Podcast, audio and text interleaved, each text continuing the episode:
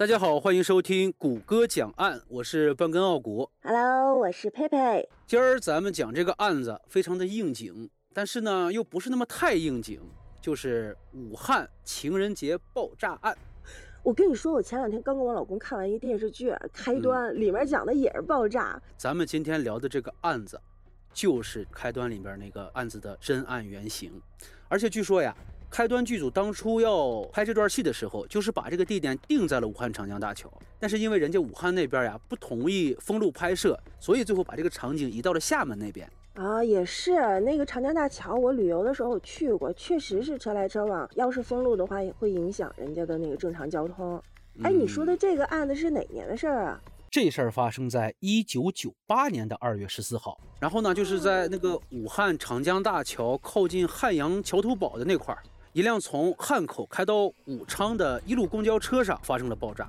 哇，在武汉长江大桥上那车来车往的，这要是爆炸了，场面得是什么样啊？我还看了一些这个当时的照片儿，那个场面呀，浓烟滚滚，那种黄色的浓烟，隔着照片我都好像能看到现场那种撕心裂肺的哭喊声啊！公交车据说往前冲了十几米，因为那天是情人节嘛，街上的人都特别特别多。这起爆炸案发生之后，死了十六个，伤了二十二个，而且这些伤员当中，很多人还是重伤，所以结果非常的严重。天哪，这个数字因为什么呀？这是天灾呀，还是人祸呀？警方在调查了这件事情之后啊，发现这个事情是两个人干的，其中一个人是为情所困，在感情上有些什么问题。不用说了，俩人为情所困，苦命鸳鸯呗。鸳鸯还真不是。警察在对现场进行了勘查之后，发现车这个爆炸点是在那个车厢尾部的十号、十一号。这个十号和十一号座位正好在车厢尾部，所以刚才我们说这个车爆炸之后，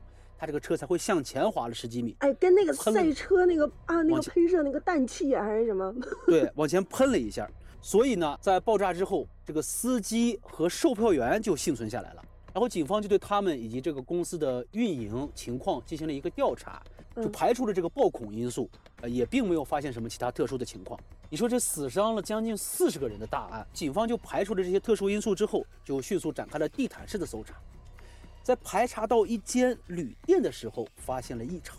在这家旅店的其中一间房间里面，警方找到了一根将近五十厘米长的爆破用的导火索，这是一条重要的哎线索。这旅店是不是立功了？得感谢他没有及时的打扫卫生，要不然怎么发现这个导火索啊？对，而且啊也很巧，就这间屋子里面登记入住的也正好就是两个人。警方从这个登记簿上去查阅的时候，发现住在这个房间里面的确实是一男一女，男的叫做汤喜林，女的叫做齐杏宪，名字可能有点一男一女，啊。那肯定跟感情有关系嘛。那我之前我说苦命鸳鸯，你还笑话？哎，但是这个地方就出现反转了，警方就去调查这俩人呗，去找这俩人，嗯因为有身份信息嘛，这很好查的。他们居然找到了这两个人，而且是活人。活的。对，哎，那刚才说那个幸存的那个司机和售票员，他俩叫什么呀？这个不是同样的两个人，我觉得你电视剧看多了，没那么巧，没那么巧啊。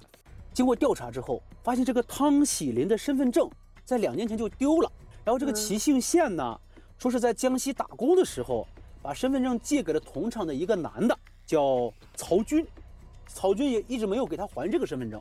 是真的吗？那我要干了坏事儿，我也说我身份证没了。你都能想得到，人家警察叔叔肯定得去查呀。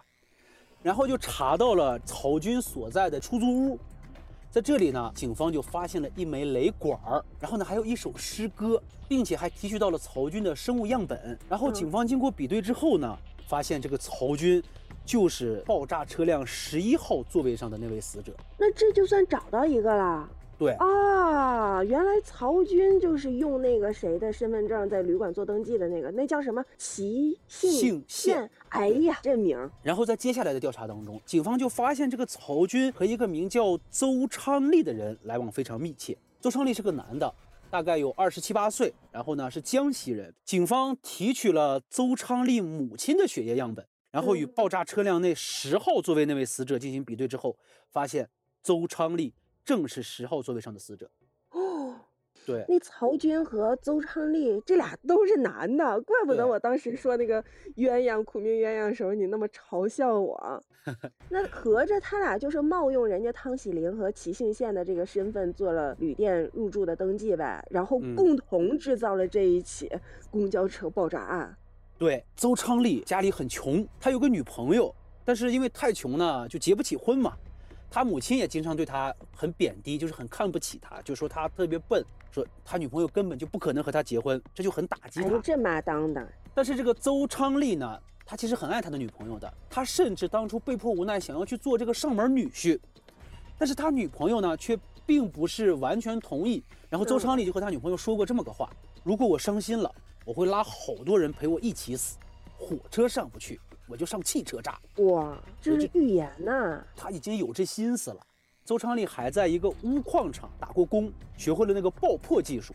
后来呀，警方又做了进一步的对比，钨矿厂的炸药和爆炸案里的炸药成分完全一致。在进一步调查之后，发现在二月七号这一天，邹昌利从这个钨矿厂拿走了十公斤的炸药。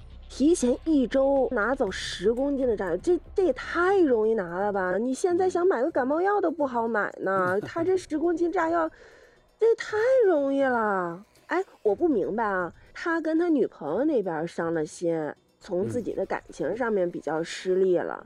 那他怎么跟那男的凑到一起？我就特别好奇，他怎么跟那男的凑到一起啊？就是和曹军呗，对，你看他这个心理扭曲，受到伤害了，我都能理解，就是不嗯理解这个、那人是陪葬吗，还是怎么回事儿？这个嗯曹军也是个狠人，你知道吧？警方调查以后发现呀，曹军去黄山自杀过一次，但是因为当时没下了那个狠手，就没把自个儿弄死。你记不记得刚才我跟你说，在曹军的出租屋里面找到一首诗，这个诗上面有这么一句话：有一天我在美丽的地方结束我并不美丽的人生。他已经也想死了。这是有抑郁症吧？嗯，反正是不太正常。你刚才说到这俩人儿不是怎么凑一块儿的吗？这个嗯还得往前推。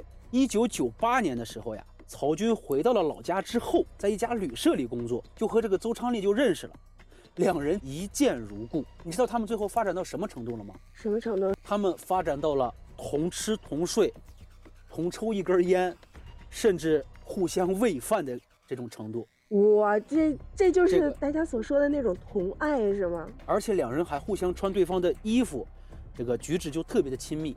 他们父母也知道，他们父母就特别反对他们这么做，但是两人也不管不顾。据这个旅店的服务员说呀，他们俩在一起住的时候是订了一个大床房，而且 啊，而且每天晚上会出去，很晚才会回来，然后就住在一起。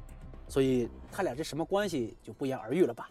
哦嗯，哎，人家说就是男男或者女女哦，他们的那个颜值一般都非常高，哎，但是佩佩，等会儿，等会儿，等会儿，嗯咱们在讲这么大的刑事案件，你怎么跑 跑偏了？哎呦喂！